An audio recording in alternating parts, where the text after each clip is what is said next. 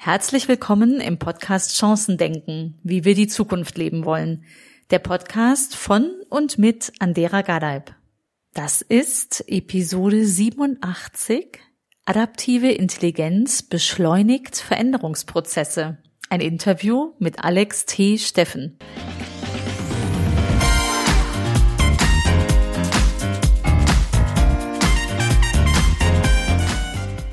Herzlich willkommen beim Podcast Chancen denken, wie wir die Zukunft leben wollen. Heute mit einer ganz besonderen Episode. Ich habe nämlich Alex Steffen zu Gast. Herzlich willkommen, Alex. Freut mich sehr. Danke, Andera. Es freut mich sehr, dass, dass du da bist. Äh, ich habe schon einiges von dir gelesen. Sehen tun wir uns heute das erste Mal. Naja, per Zoom, wie man das heute so macht. genau.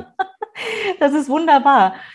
Lass uns einsteigen ins Interview, Alex. Und ich bin ja so, wir sind hier im, im Podcast Chancen denken. Für mich geht es bei Chancen auch darum, oftmals mutig zu sein. In welcher Situation warst du zuletzt mutig? Hm, sehr schöne Frage, wunderschöne Frage. Ähm, ich glaube, gerade bei uns, wo wir viel über Mut in der Arbeitswelt reden, kommt eigentlich eine Sache sehr, sehr zu kurz, und zwar Mut im persönlichen Umfeld. Ja, also wie gehe ich mit Menschen um? Ähm, und wie kann ich in einer Situation, wo es äh, ungewöhnlich ist, äh, Mut zu zeigen, Mut im klassischen Sinne, mhm. na, wir denken oft an diese ähm, großen, starken äh, Menschen. Ähm, dabei ist teilweise der Mut, eine eigene Sichtweise zu überwinden und einer Person einfach mal Recht zu geben, ähm, ist ähm, eigentlich relativ wichtig, finde ich. Und ähm, eins der Beispiele, die dazugehören, da habe ich vor kurzem erst drüber reflektiert, ist tatsächlich, man ist in der Annahme, ich war in der Annahme, etwas genau zu wissen. Ja, und äh, habe ein bisschen diskutiert und habe gesagt, ähm, ja, ich habe das nachgelesen und dann sich eines Besseren belehren zu lassen und zu sagen, weißt du was? Offensichtlich hatte ich keine Ahnung. Also nicht, weil ich nicht, weil ich es behauptet hätte, sondern eigentlich, weil ich es wirklich geglaubt hatte. Aber dann in dem Moment zu sagen, nee, warte mal, ich ruder zurück und ich sage, ich hatte offensichtlich keine Ahnung. Das, was du sagst, scheint schlüssig. Ich glaube dir, du hattest recht. Mhm. Ja. Und das ist was, was ähm, irgendwie selten passiert und was ich mir mehr aneignen möchte, weil erstens lernen wir die ganze Zeit dazu, zweitens kennen wir, glaube ich, alle diese Situationen, dass wir irgendwie merken, oh Mist, ähm, da hatte ich wohl doch kein Recht, obwohl ich mir so sicher war. Und da habe ich aus dieser Situation sehr, geler äh, sehr gelernt und das ist jetzt keine drei Wochen her und ähm, ich bin sehr glücklich drüber und will das noch mehr machen. Sehr cool. Bei dem einen ist der Bungee-Sprung, beim anderen äh, über den eigenen Schatten springen. Als du das gerade beschrieben hast, dachte ich, solche Situationen habe ich mit meinem Mann ständig. Hatten wir heute Morgen noch. ja. Und ja. haben jetzt mal einen Experten gefragt, wer von uns recht hat. Das ist tatsächlich so eine, eine sehr spezielle Frage. Äh, aber sehr, ja, sehr, sehr schön. Äh, jetzt wissen wir schon, wo du zuletzt mutig warst. Finde ich auch sehr schön, also auch aus dem Reflektierten heraus. Ähm, sag uns doch, wer bist du? Wer ist Alex Steffen? Was machst du? Stell dich bitte kurz vor. Danke sehr. Also ich bin ähm, Management-Stratege. Das äh, bedeutet im Endeffekt, ich arbeite mit Führungskräften zusammen und ähm, genau in den Themen, die dich auch bewegen. Also Zukunftsfähigkeit von Organisationen und dann automatisch direkt Zukunftsfähigkeit von uns selber als Personen. Und da ist man ganz schnell bei der adaptiven Intelligenz. Das ist mein Spezialgebiet, also AQ, adaptive mhm. Intelligenz. Und zwar ein bisschen die Neuro- und Verhaltenswissenschaft hinter dem, wie Veränderung eigentlich geht. Ja, und ich mache noch andere Sachen. Ich schreibe Bücher. Ich habe ein paar Bestsellerbücher veröffentlicht. Ähm, und ähm, ich darf schöne Leadership-Trainings geben. Und das sind die, ähm, die Themen, die mich die ganze Zeit beschäftigen. Und das macht mir extrem viel Spaß. Ja, krass. Also mal eben zu sagen, äh, ich habe ein paar Bestsellerbücher geschrieben äh, Finde ich schon sehr, sehr cool. Glückwunsch Danke. dazu. Lass uns über die adaptive Intelligenz sprechen. Die habe ich tatsächlich das erste Mal gehört, äh, als ich von dir gehört habe. Ich finde, der Begriff macht ganz viel Sinn. Aber beschreib ihn uns doch bitte mit deinen Worten. Was ist adaptive Intelligenz? Sehr gerne. Also wir reden ja ganz viel davon, dass Kompetenzen wichtig sind, um bestimmte Ziele zu erreichen. Ist ja allen völlig klar. Und wir gehen in die Schule und lernen bestimmte Kompetenzen, damit wir im Leben klarkommen. Hoffentlich. Es gibt natürlich viele Kritiker, die sagen, wir lernen nicht mehr das Richtige für unsere Zukunft, aber das ist ein anderes Thema. Und ganz, äh, ganz vorneweg steht ja dann immer die Intelligenz, IQ. Ja, ich habe einen hohen IQ-Wert und deswegen bin ich ganz toll oder kann Dinge besonders äh, smart lösen. So, das ist das, was wir immer damit assoziieren. Und da ist ja auch was dran. Also ähm, wir brauchen ja auch smarte Leute, die smarte Lösungen finden für große Probleme in unserer Welt, ja. Äh, vom vom äh, Quantenphysiker äh, über den Techniker über eine Führungskraft und so weiter und alle zwischendrin. Und ähm, dann ist ja in den letzten 10 bis 15 Jahren auch klar geworden, dass das nicht ganz reicht, dass wir auch Dinge kennenlernen müssen wie die emotionale Intelligenz, ja, also wie gehen wir miteinander um, aber vor allem auch, wie kann ich mich als ein Gesprächspartner auf den oder die andere Gesprächspartnerin einlassen. In anderen Worten, ich fühle mich in sie rein, ich verstehe, wie sie die Welt sieht und ähm, bin dann fähig, auf Basis dieses Verständnisses besser zu kommunizieren ähm, und dann das Gesamtergebnis der Kommunikation sozusagen zu erhöhen. Ja, anstatt einfach meine äh, Routine zu fahren oder meine Sichtweise mhm. zu ähm, zu fahren und dann zu erwarten, dass das für alle beste Ergebnis bei rauskommt. Völlig, äh, völlig überraschend äh, natürlich nicht. Also das ist, das ist dann auch irgendwie klar geworden und das schulen wir ganz, ganz viel. Also wir heißt äh, in unserer in der Businesswelt ist das jetzt immer mehr im Kommen, dass das auch geschult wird und dass wir dadurch zum Beispiel auch bessere Führungskräfte haben. Aber wir haben eins ganz vergessen, und zwar alle reden von Wandel und dass die Welt sich so schnell verändert.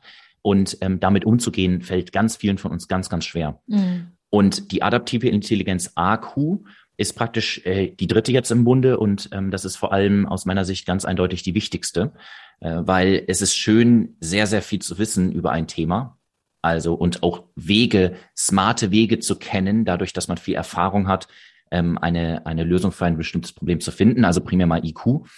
Aber wenn sich etwas ganz, ganz schnell wandelt und unsere ähm, Gefühlslage sich dadurch ähm, bedrängt fühlt, ja, also wir, wir fühlen uns bedrängt oder wir fühlen uns in unserer ähm, Sicherheit erschüttert, dann reagieren wir oft gar nicht so smart. Und dann kann man so smart sein, wie man will, dann macht man Fehler. Ja, Entscheidungsfehler auf der strategischen Ebene, wo gehen wir hin als Unternehmung, als äh, Gesellschaft, aber auch Kommunikationsfehler und im Umgang ähm, wie kommunizieren wir miteinander und wie kann ich ähm, ja die Gefühle von anderen Leuten beeinflussen. Mhm. Einfach nur, weil ich unter Druck gesetzt wurde, wie meine Realität ähm, in meinem in meiner Gefühlslage ähm, ja stimmig oder nicht stimmig ist. So, adaptive Intelligenz, Intelligenz bedeutet also im Endeffekt, ähm, bin ich bereit und bin ich fähig auf der emotionalen und auf der Denkebene zu sagen, der Plan, den ich bis jetzt hatte, die Weltsicht, die ich bis jetzt hatte, könnte angegriffen sein und das könnte okay sein.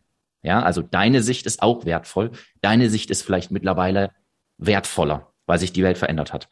Und dann auf Basis dessen den Plan zu ändern. Also nicht an meinem Fünfjahresplan festzuhalten, mhm. vehement, sondern zu sagen, äh, neue Informationen kamen rein, ich passe meinen Plan an und ich bin deswegen erfolgreicher ähm, in meinen Strategien. Das ist die adaptive Intelligenz. Ich hoffe, dass ich, äh, ich hoffe, dass ich so einigermaßen für, für dich erklärt habe.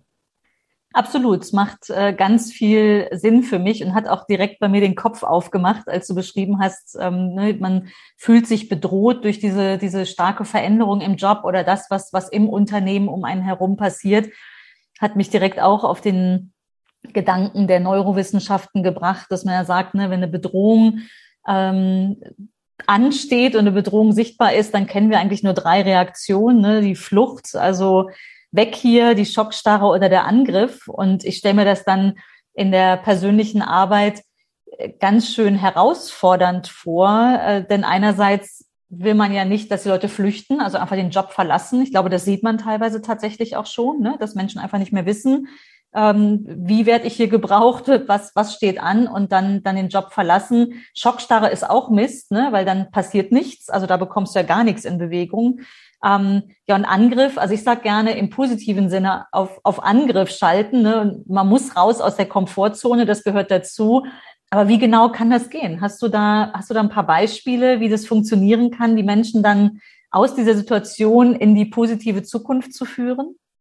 Ja, ähm, natürlich. Also es ist wie ein Muskel. Man muss dazu sagen, mhm. bevor ich, bevor ich ähm, in die in die Lösungs- ähm, und in die Kompetenzen reingehen möchte tiefer, wäre mir noch wichtig zu sagen, ähm, diesen Muskel zu trainieren in dem Moment, wo man sich unter Druck fühlt. Und auch das ist ja oft nicht ein Moment so, zack, jetzt ist ja. er da, sondern das sind so, das sind so softe und dann mal wieder ein bisschen härtere Impulse und entweder akkumulieren die oder sie sind so unterschwellig und stören einfach. Und manchmal erkennt man gar nicht, was einen denn so stört, aber es ist einfach diese Disruption in der Weltsicht, in der Gefühlswelt, einfach dieser schleichende, aber dann auch teilweise sehr schnelle Wandel. So, und ähm, damit umzugehen, ist eigentlich die erste Kompetenz oder die erste Fähigkeit. Und das, das kennen wir alle, ob das aus dem privaten Bereich ist oder aus dem, aus dem, aus der Arbeitswelt, dass wir damit völlig okay sind, dass wir unter Druck gesetzt werden, ja. Also, ähm, das ist ein Muskel und den kann man trainieren, genauso wie man im Sport wenn man äh, lange nichts macht, dann hat man steife Sehnen und äh, vielleicht auch unterentwickelte Muskeln. Und wenn man aber warm gelaufen ist oder wenn man regelmäßig Sport macht, dann äh, ist das auch nicht so schlimm, wenn einmal irgendwie das Gewicht ähm, bisschen zu schwer ist und das einem, keine Ahnung, aus der Hand fällt und man irgendwie danach greift, dann, dann, dann reißt man sich nicht direkt was, ja, weil man ist warm.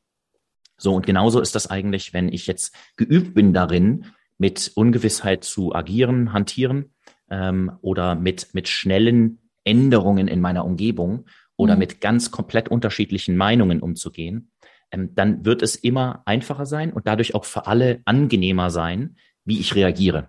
Ja, und da ist auch das Beispiel direkt natürlich, wir kennen das aus der Arbeitswelt, Diversität. Ja, also wenn mhm. jemand, ähm, wenn jemand noch nie mit jemandem 30 Jahre jünger zusammengearbeitet hat oder, oder lassen wir mal sagen, ähm, vertraut hat, dass diese Person auch eine wertvolle Sicht hat, wenn das noch nie passiert ist, dann wird diese Person immer Skepsis haben gegenüber der Person.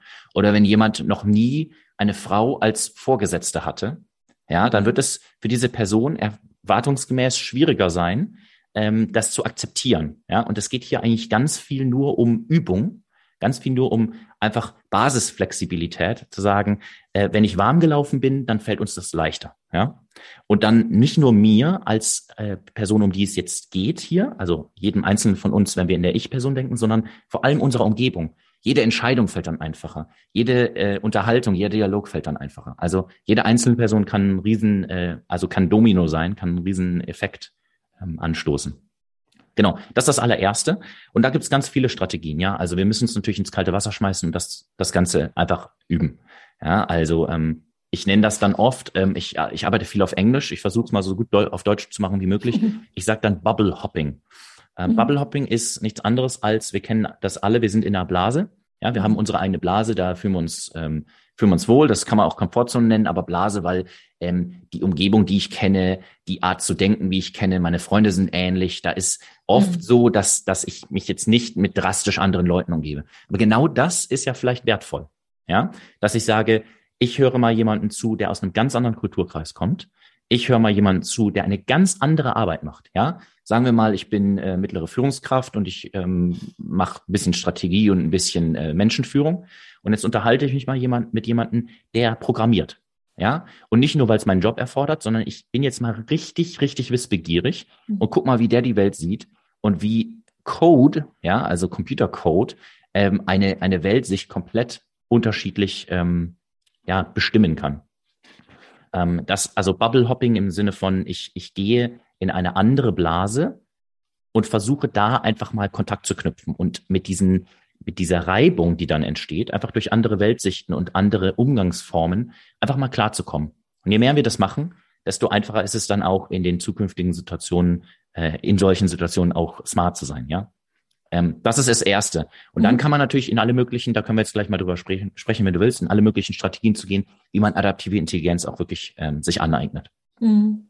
Ja, finde ich ein sehr schönes Beispiel, das Bubble Hopping, weil mir direkt der Gedanke kam, ähm, das ist ja das Erleben, ne, aus dem ich dann lerne. Ich glaube, das ist das stärkste Lernen, äh, weil bei mir im Kopf so eine Dissonanz war zwischen, da sind Ängste, die Emotionen, aber im Büro- und Business-Alltag sind wir eher auf der Sach- und Fachebene unterwegs. Ne? Wie genau adressiere ich jetzt Emotionen im Tun und äh, beim Beispiel des Bubble Hopping kann ich mir das richtig gut vorstellen. Ne? Also bin ja Wirtschaftsinformatikerin und äh, ich kenne die Gespräche zwischen Programmierer und jeglicher anderen Disziplin ziemlich gut.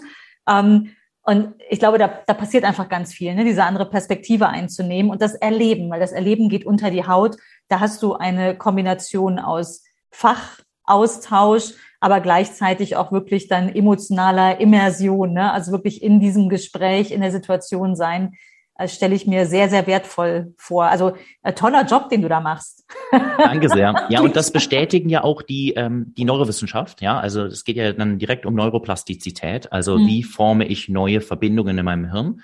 Und da können wir uns direkt die Bestätigung holen ähm, hm. von der Neurobiologie, dass gerade dieses Kontaktknüpfen mit anderen Welten, Ja, das ist es ja im Endeffekt. Mhm. Ne? Andere Kulturkreise, andere Arbeitsaufgaben und die Sichtweise daraus, dass wir darüber ganz, ganz viel lernen, dass neue Neuronen geformt werden.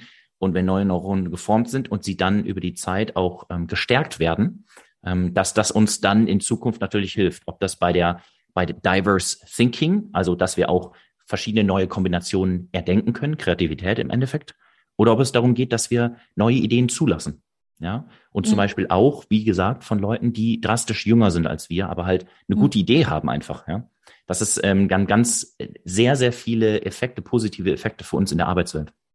Ja, ganz spannend. Das sind auch eigentlich so mit die schönsten Beispiele, von denen ich schon mal lese, wo es dann so äh, Tandem-Worker gibt, ne, wo der, der junge Mitarbeiter, vielleicht sogar der Azubi, dem Älteren etwas beibringt und nicht umgekehrt, ne? weil das so das, das alte Denken, das ist, wie es äh, gelernt ist, ne? dass die Erfahrenen, die Erfahrenen sind dann die, die schon Jahre, Jahrzehnte lang dabei sind, die Jungen an die Hand nehmen. Nein, es geht auch genauso andersrum. Ne? Und das ist auch schon Ganz genau. Äh, adaptiv ja, neu wahrscheinlich. Mhm. Du hast es angesprochen, da gibt es ja auch das Konzept, ähm, das habe ich im zweiten Buch in die Orbit-Organisation mit Anne Schüller ähm, mhm. auch noch ein bisschen ausgeführt, das Konzept des Reverse Mentoring. Mhm. Ja, das ist genau das, was du gerade beschrieben hast. Also wir sind bereit, vor allem weil wir anerkennen, dass die Welt sich weiterentwickelt und dass teilweise ja die, die 21-Jährigen ähm, unglaubliche Business-Ideen haben und die, und die, und Business-Modelle haben, die die Welt wirklich ähm, vorantreiben. Und ähm, ich lasse mich von diesen Menschen auch einfach mal mentoren. Ja, als, als, ich sage jetzt mal, ähm, jemand mit 45 Jahren Arbeitserfahrung. Mhm. Ja. So eine ganz neue Arbeitskultur. Ne? Es mhm. gibt, ein, gibt ein sehr, sehr schönes Beispiel, was ich sehr schätze, ähm, wo Schülerinnen, also wirklich junge äh, Schüler, Schülerinnen mit 15 Jahren, ähm, erwachsene Manager in einem Workshop eingeladen haben und ihnen etwas beigebracht haben. Es ist ein Projekt der Deutschen Bahn und ist beschrieben in dem Buch, äh, wie wir Schule machen wollen. Drei Schülerinnen der Evangelischen Schule Berlin Zentrum. Ähm, und die Manager sind morgens reingegangen und haben gesagt, Mensch, was könnt ihr uns denn beibringen? Ja, und das sind Schülerinnen, die, äh, Schüler und Schülerinnen, die in der Schule Schulfächer haben wie Verantwortung oder Herausforderung, also ganz neue Schulfächer, die auf die sozialen Kompetenzen gehen. Ne? Ähm, und am Nachmittag gehen genau die gleichen Manager raus und sagen, wir haben viel gelernt. Und das ist für mich ein wunderschönes Beispiel. Da war für mich auch äh, Motivation, äh, zumindest zwei meiner Kinder, die beiden Jüngeren, auf eine solche Schule zu geben, wo Verantwortung und Herausforderung auf dem Stundenplan steht, weil ich glaube, dass das die Kompetenzen der Zukunft sind, die die Kinder brauchen im Job. Ne? Ähm, und das führt mich auch zu meiner nächsten Frage. Du hast es beschrieben, wir, wir, wir brauchen Fachwissen und eignen uns das an auf unserer ganz normalen Lern- und dann Berufslaufbahn. Da geht es im Wesentlichen um Fachwissen. Wenn ich mir aber anschaue, wie heute, ähm, also welche Zukunftskompetenzen gefordert sind, ne, wie wir uns heute vorbereiten sollten, dann ist da noch eine Diskrepanz. Und ich zitiere gerne die äh, Future of Work Studie vom World Economic Forum, Future of Jobs heißt sie. Und die sagen, die Future Work Skills sind äh, zum Beispiel ganz stark im Bereich der Problemlösung. Du hast eben schon ein Feld genannt, die Kreativität, die entsteht ähm, in ähm, solchen, in so einem Beispiel, wie du es äh, beschrieben hast. Aber auch sowas wie analytisches Denken und Innovation ist wichtig. Das Lösen komplexer Probleme, Argumentation aber auch sowas wie Selbstmanagement, ne? ähm, aktives Lernen. Also wir müssen ja eigentlich äh, täglich lernen heute oder zumindest on the job äh, ständig, auch adaptiv wahrscheinlich, ne? ähm, hinzulernen, Resilienz lernen. Was denkst du, wie, wie oder was sind deine Empfehlungen an Unternehmen, ähm, wie man einen solchen Lernprozess in die Zukunftskompetenzen etabliert bekommt? Welche Empfehlung gibst du da? Ja, also ähm, wenn ich richtig verstehe, wie machen wir die Learning Journey? Ja, also die Lernreise. Genau, wie machen wir Mitarbeiter fit für die Zukunft und zwar möglichst alle? Ja, also ähm, super gute Frage, vor allem, weil das ein sehr komplexes Thema ist. Ich, ähm, Absolut. Ich, ich, ich finde, da, ähm, da müssen wir einfach mal anerkennen, dass im, äh, in der Menschenentwicklung, ja, in der Personalentwicklung die Führungskräfte eine ganz große Rolle spielen. In der jetzigen, im jetzigen Konzept bei nahezu allen Firmen sieht es folgendermaßen aus. Äh, Führungskräfte gucken auf Resultate, ja, und sorgen dafür, dass Resultate, oft finanzielle Resultate, ähm, erfüllt werden. Und dann ist die HR-Abteilung, die ähm, Personalabteilung ist dann sozusagen als ähm, Service-Dienstleister dafür da, ich sage jetzt mal, neben den ganzen anderen HR-Dienstleistungen die Weiterentwicklung der Mitarbeitenden und dann der Führungskräfte zu ermöglichen. Ähm, das genügt nicht. Das mhm. genügt allein schon deswegen nicht, weil ähm, der Kontakt, den ich habe, ist am meisten mit der, äh, mit der Führungskraft. Mhm. Und ähm, da geht es dann um Führungskultur, aber es geht auch darum, dass diese Führungskraft ihre Ideen und ihre, und ihre Kompetenzen weitergibt. Und ähm, unsere Sicht ist viel zu kurzfristig und viel zu ähm, fragmentiert, ja. dass wir hier dann so auch so Supportfunktionen zurückgreifen. Wir, ähm, ich schlage vor, dass wir es auf drei Arten umbauen. Und zwar äh, erstens muss sich die Führungskraft bewusst werden, dass sie diese Rolle des Personalentwicklers hat. Mhm. Und da ist eine Änderung ganz wichtig. Ähm, wir haben eine zu enge Sicht. Und das bedeutet, dass die Einzelperson in den allermeisten Fällen ihre eigene Karriere vor mhm. den langfristigen Erfolg des Unternehmens stellt. Mhm. Das darf man so oft nicht sagen, weil äh, das würde ja heißen, dass die Führungskräfte ähm, gar nicht äh, für, das, für die Organisation arbeiten.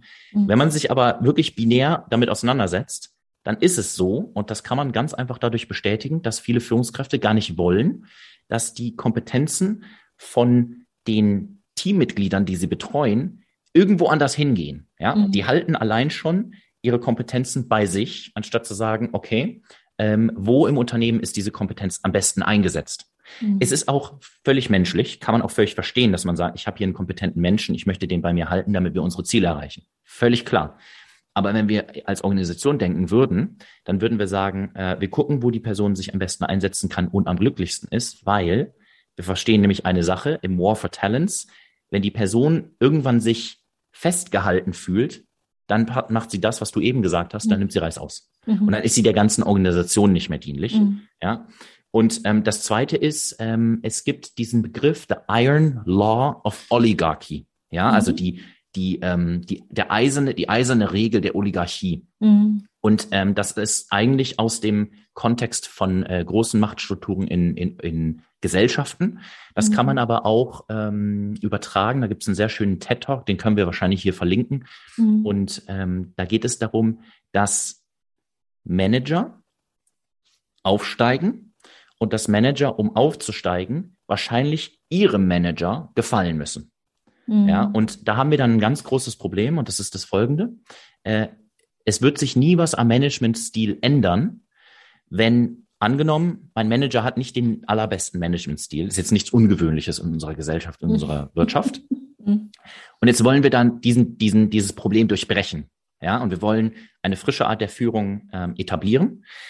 Wir wollen aber trotzdem alle irgendwie aufsteigen. Wir wollen ja weiterkommen. Und das ist ja auch nichts Schlechtes. Und um auf der Karriereleiter weiterzukommen, müssen wir genau das tun, was ich gerade gesagt habe. Wir müssen unserem Manager gefallen. Mhm. Wie gefallen wir unserem Manager? Indem wir so handeln, wie er handeln würde. Mhm.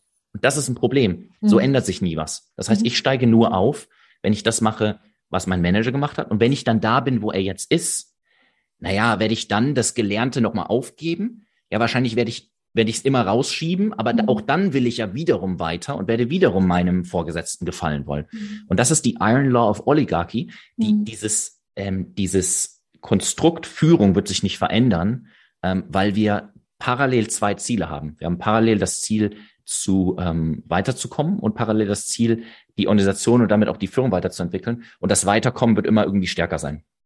Ja, ähm, das müssen wir ändern. Wenn wir da nicht anpacken und, und Führung an sich hinterfragen, dann haben wir ein Problem. Und das Dritte ist eigentlich, ähm, an sich selber zu arbeiten. Und da haben wir eben schon ganz kurz was zu gesagt. Und zwar müssen wir in der Ausbildung die soften Faktoren, die Attribute reinbringen, die nicht einfach nur Hard Skills sind. Und da geht es ganz, ganz konkret darum, was wir eben besprochen haben eingangs, nämlich an sich selber reflektieren und bei sich selber auch zu sagen, der Change Muscle, die Sicht auf Dinge, die ist fluide, die Welt bewegt sich immer weiter. Und das heißt auch meine Sicht, meine Weltsicht muss sich weiter verändern können. Und ich kann nicht vehement an irgendwelchen Konzepten festhalten, an irgendwelchen Plänen festhalten und erwarten, dass die Welt dadurch besser wird. Ähm, also relativ komplexes Thema. Absolut. ja. hier, hier ist das Licht äh, am Ende vom Tunnel. Ähm, wenn wir es schaffen, gerade auf Führungsebene das zu machen, haben wir einen riesigen Hebel. Ja, weil jede Führungskraft inspiriert 20 Menschen oder sie desillusioniert 20 Menschen. Und bei 20 ist es sogar noch eine niedrige Zahl. Ja, manche Führungskräfte haben viel, viel mehr Hebel, viel, viel mehr Macht. Und ähm, wenn wir eine Führungskraft sozusagen zu äh, neuen Arbeitsweisen bewegen können, dann kann ganz, ganz viel aufgehen. Und das ist auf politischer Ebene so, das ist auf der wirtschaftlichen Ebene so, das ist auch in der Familie so. Und mhm. deswegen bin ich da sehr, sehr zuversichtlich, ähm, dass wir da sehr viel erreichen können. Ja, sehr, sehr cool. Also äh, ich habe direkt äh, ganz viele Szenen vor Augen, wo ich dachte so, ja, ja, ja, genau so, Alex. Stimme zu. Selbst im eigenen Unternehmen. Ne? Also ich bin jetzt 25 äh, Jahre selbstständig mit mehreren Unternehmen und im größten davon bei Dialego habe ich, glaube ich, drei verschiedene Führungskräfte in der Vergangenheit gebraucht, bis ich jetzt mit der vierten wirklich meine Nachfolge etablieren kann. Ähm, und die anderen drei davor haben genau das getan, was du beschrieben hast. Also bloß keinen an sich selbst vorbeiziehen lassen, ne? ist ja auch so eine Thematik. Also äh, der Führung. Dabei stelle ich mir Führung und auch wirklich Innovationskraft in einem Land, wenn wir mal auf eine, auf eine Metaebene schauen, so vor, dass wir viel mehr Kanten und Ecken brauchen, also wirklich Menschen und Situationen, in denen wir uns reiben können, weil ich fest davon überzeugt bin, dass erst da der Kopf richtig aufgeht, anstatt täglich im More of the Same zu sein, ne? also immer das Gleiche zu tun und, und immer den Gleichen zu gefallen, bis man dann das kleine Next Treppchen erreicht hat, äh, ist im großen Konstrukt eines Konzerns sicher schwerer als in meinem kleinen mittelständischen Unternehmen hier. Ähm, aber umso wichtiger, dass wir auch gerade als starke Wirtschaftsnation ne, in Deutschland in Konzernen genau diesen, diesen Impuls bekommen und nach vorne gehen. Ja. Ja, ich finde, ich finde, eine Sache ist ganz äh, deutlich beobachtbar. Man kann ja immer ganz schnell äh, Fingerpointing machen. Ne? Man kann die Finger auf irgendwen und irgendwelche Institutionen zeigen, die alle irgendwie zu langsam, zu groß, zu behäbig, zu entscheidungsarm sind und so weiter. Mhm. Und immer wieder, wenn ich mir diese Frage stelle, ja, es geht hier um, ob es um die Bahn geht und die Effektivität der Bahn beziehungsweise die Servicekultur der Bahn, mhm. ob es um Bezahlvorgänge äh, und die Kundenzentrierung bei Bezahlvorgängen in mhm. Restaurants, Cafés oder sonst wo oder online, ob es genau da, ob es um die Fähigkeit unserer Wirtschaft, ähm, dem Onlinehandel, im Onlinehandel kompetitiv zu sein, darum geht. Egal, wo man hinguckt, ob es um die äh, Schul, die Entwicklung der Schulen geht in, in, im Land und, und, und was das für unsere Zukunft bedeutet. Ich muss ehrlich sagen, ähm, ich bin ein bisschen weggegangen vom Fingerpointing. Früher, mhm. früher habe ich mir so gedacht, ähm, wo muss, an welcher Stelle muss man beginnen und wo muss man rütteln, damit endlich sich mal was tut. Dann bin ich irgendwann zu einem Schluss gekommen, dass es bei jedem Einzelnen von uns beginnt. Und zwar auf der Metaebene finde ich, wir sind als Kultur nicht hungrig genug. Mhm. Es gibt andere Kulturen, die wollen richtig vorankommen, ja, und dann tut's das auch, ne? Bezahlvorgang, Beispiel.